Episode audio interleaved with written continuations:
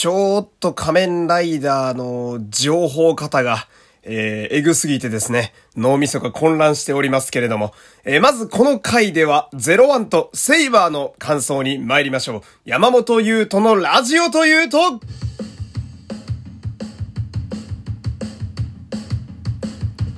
どうも、皆様、こんにちは。声優の山本優斗でございます。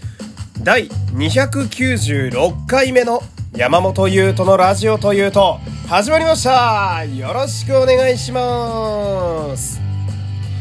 ラジオトークで聞いてくださっている方はですね、えー、画面の下の方にございます、ハート、ニコちゃんマーク、ネギをひたすら連打していただいて、その上の方にあるフォローボタンもポチッとお願いします。この番組はラジオトークをキーステーションに Spotify、Amazon Music 等の各種ポッドキャストアプリでも配信中でございます。ということでございましてね、えー、本日はまあ日曜日ということでね、えー、仮面ライダーセイバーの、ね、感想会なわけでございますけれども、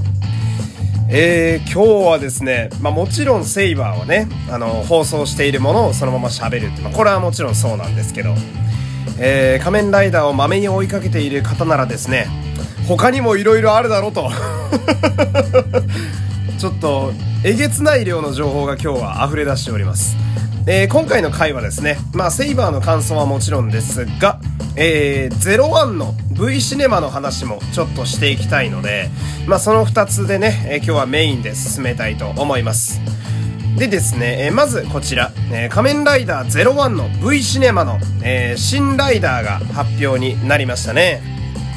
え、名前が仮面ライダー滅亡人雷と、え、仮面ライダーザイヤというね、えーまあ、特に前者の名前がえらい長いなという印象なんですけれども、えー、こちらはですね、あのー、まあ、仮面ライダー01の世界って、え、仮面ライダーのベルト、変身ベルトが、えー、そのついている組織、作った企業だったり、組織の名前がついていることが多いんですけど、えー、ヒデンっていうね、名前の会社が作ったんで、ヒデン01ドライバーとかね、えー、ついてる感じのものが多いんですが、えー、この仮面ライダー滅亡人雷と仮面ライダーザイヤはですね、えー、企業名がそのまま名前になっているようなイメージです。なので、まあ現実で言うなら、仮面ライダー任天堂とか、仮面ライダートヨタみたいな、ね、そういうネーミングセンスですね。えー、そう考えるとなかなかなものを感じますけれども、えー、デザイン自体はですね、まあ、この、まず前者の滅亡人雷、こちらが、まあ、新規の部分が非常に多いですね。まあ、この、歴代仮面ライダーの歴史を見てみても、えー、外伝で登場する仮面ライダーって、まあ、はっきり言って使い回しがやっぱり多いんですけどね。まあ、それでもこう、スーツ作る方々というのはやっぱ天才的な職人ですから、まあ、微妙に変えたりだとか色変えたりして工夫してね、え、新規のライダーに見せてくれて我々を楽しませてくれるわけですけど、え、今回のこの仮面ライダー滅亡人雷はですね、えー、仮面ライダー滅びの、まあ、素体をメインにですね、結構新規パーツが多くできておりまして、まあ、特にその、新しいパーツの部分というのが、あの、滅、暴、人、雷ってそれぞれ仮面ライダーがいるんですよ、01だと。滅び、亡き、えー、人、そしてイカズチという。で、この4人のライダーのパーツがそれぞれ、えー、各部分に使われていてね。で、01ライダーらしく、まあ、スタイリッシュにトゲトゲでまとまっているので、なんかこう4体が合体したライダーにしては、えらくしっかりとしたデザインだなと言いますか。えー、過去にはね、まあ、電王だったりね、あの、ジオウだったりで、とんでもねえデザインを見せつけられてきた我々としては、あなんかすげえ正統派にまとまってるな、みたいな。ね、そんな印象がありますけれども。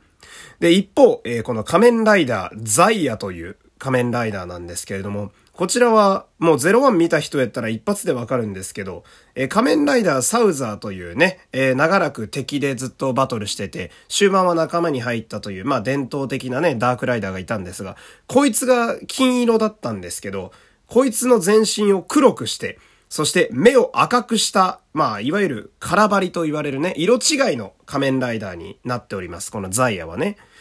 で、この、まあ、全身が黒くて、で、目が赤い。で、しかも、元々の素体のサウザーがかなりトゲトゲしいデザインだったので、あのー、サイにですね、あのー、カブトムシを合わせたっていうデザインなので、非常にトゲトゲしてるんですけど、まあ、よりこう、それが際立って、もうめちゃくちゃ悪役やな、みたいな。もうすごくヴィランだなっていうデザインになっていて、まあ、色を変えただけなんだけれども、まあ、すごくかっこよく仕上がってる。まあ、仮面ライダーのスーツ担当の皆様、さすがやなと思うんですけれども、まあ、その、私ね、ちょっと話ずれますけど、この仮面ライダーザイヤのようにですね、えー、仮面ライダーの外伝特有の、まあ、スーツを黒くしただけのダークライダーが私すごい好きなんですよ。まあ、なんというかこう、黒くしたり、色を変えて別ライダー、そしてしかも敵になったりするっていうのが、まあ、なんというかこう、フェチみたいなものがありましてね。まあ、この過去で言うならばですよ、えー、仮面ライダー電王だと仮面ライダーネガ電王っていうね、あの CG で色つけた紫色っぽくなってて、でも声が緑川光さんだったり、変身前のイマジンもネガタロスっていうオリジナルキャラだったり、まあ、結構特徴のあるやつだったりとか、あとはビルドのメタルビルドとかね、あの、ハザードフォームをさらに黒くしたような、もう見るからにやばい無機質な兵器みたいな感じのデザインで、あれもすごいかっこよかったね。終盤にはあの戦闘機とかと合体してとんでもねえ形になったりもするんですけど、で、あと私の大好きな、えー、外務のね、ブラックバロンというライダー。あの、バロンがね、赤と黄色の、そしてシルバーが入ったウルトラマンのカラーリングに近い、まあ割とこう、ヒロイックなデザインだったんですけど、まあそれを真っ黒にしてすごく闇っぽくしている。そして、バロンがですね、バナナで変身するんですけど、何言ってかわかんない人もね、多いと思うんですけど、バナナで変身するのを黒バナナにするっていう、まあ、ある意味トンチの効いた、非常に気の利いたデザインだな、みたいな。で、まあ、他にもそうだな。まあ、エグゼイドとかにもね、アナザーパラドックスっていうパラドックスを真っ黒にして、でも目の色だけは色がついているっていう。なんかモノクロなんだけど、目だけ輝いてるから余計不気味に見えるっていうね、えー、非常にいいデザインのライダー。まあ、この、黒くしたライダーたちってすごいいい感じにデザインがまとまってるんですよ。色変えただけなのに。だからこれが私すごい好きで、まあなんというかこう、公式の方々のですね、まあ、スタッフさんたちのこう、予算がそんな出せないんだけれども、その中でも最大限、あの、やばい敵としてこう、出せるっていう工夫をすごい感じられるのが、私好きなんですよ。なんでこの仮面ライダーザイヤもね、えー、ついつい応援したくなってしまうという、えー、01のことね、えー、ちょっと喋りすぎましたけれども、で、ちょっとね、えー、一旦ジングル挟みまして、その後は今日のセイバーの感想を言っていきたいと思います。さあ、えー、ではね、ちょっと短くなっちゃいますけれども、えー、今日の仮面ライダーセイバーが第18章、まあ、18話ですね。もうそろそろ中盤なんじゃないかと、えー、そのぐらいの話数になってまいりました。で、今日私がすごくセイバー見てていいなと思ったポイントなんですけれども、えー、敵幹部のキャラ付けがね、えー、今回からかなりよくできているなという印象でございます。まあ、具体的にはレジエルというキャラクターがいるんですけど、前もね、あのー、セイバーの感想会で喋ったんですけど、あのー、セイバーのね、敵キャラクターの中でね、このレジエルだけが、なんかいまいちずっとふわふわしてたんですよ。な、こいつは何なんやっていう、なんか、まあ、そのズオスっていうキャラクターが、まあ、筋肉系のキャラで演じてらっしゃる方も腕がムキムキで非常にわかりやすいパワーキャラだと。まあ、短期みたいなね。で、かつ強いっていう。で、もう一人いるストリウスっていうのがこう、なんか不気味で不敵に微笑んできて、いて、で、頭もいい頭脳派っていうね、何をしでかすかわからない不気味さがある。この二人はすごくキャラ付けができてたんですよ。じゃあこの3人目のレジエルってやつは何なんだって、これだけなんかふわふわしてたんですけど、まあ、今回の回で結構このレジエルのキャラ立ちがうまくされてるなって、多分モルタ監督がね、気使って作ってくれたって、まあ公式にも書いてあったんですけど、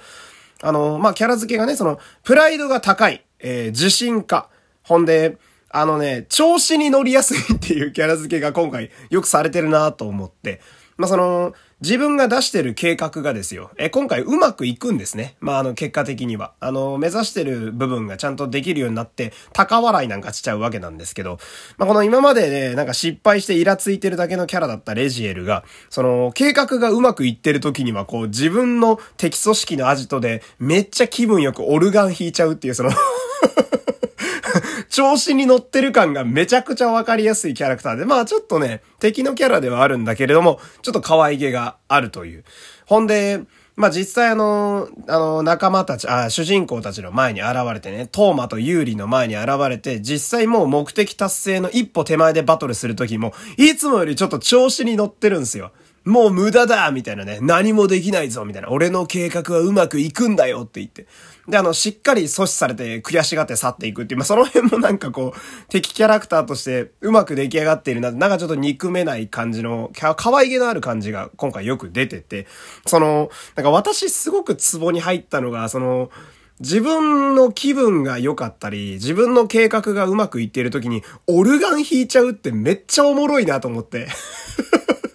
いや、いますよ。なんか創作ものではありがちじゃないですか。なんかこう優雅なキャラクターだったり、高貴なキャラクターが、オルガンとかピアノを弾きながら登場するっていう。まあ、仮面ライダーで言うなら、龍騎に出てた神崎とかもなんかピアノの近くで演説みたいなしてましたけど、なんかこう、悪役、悪いやつって、自分が優位な立場にいるときに、ピアノとかオルガンとか楽器弾きがちだよな、みたいな。で、まあそういう悪役がちょっとくじかれて、うわ、あ、くそ、撤退だみたいになってる時がやっぱちょっと憎めないところがあったりなんかして。だからその、今までね、ちょっと他の二人の幹部に比べて若干薄いキャラ付けだったレジエル君がですね、まあ、今回の回でかなりちゃんとした、え、キャラの土台を与えられた気がするので、まあ、これから話も絶対佳境に入っていく場面ではあるんですけども、18話ですからね。まあ、ここからのこう、キャラクター同士のバチバチのぶつかり合いの時にも負けないんじゃないかなっていう、まあ、そんなちょっと親目線みたいな感じで、今日のセイバーは見ておりました。でですね、えー、っと、仮面ライダーの情報が山ほどあるんですよ。えー、今日日曜日は。なので、もしかしたらもう一回ぐらい別の仮面ライダーの話をする回を作るかもしれないんです。まあなんですけれども、今日は一旦この辺で失礼したいと思います。え、01とセイバーの話だけさせてもらいました。えー、山本優斗でした。また明日もよろしくお願いします。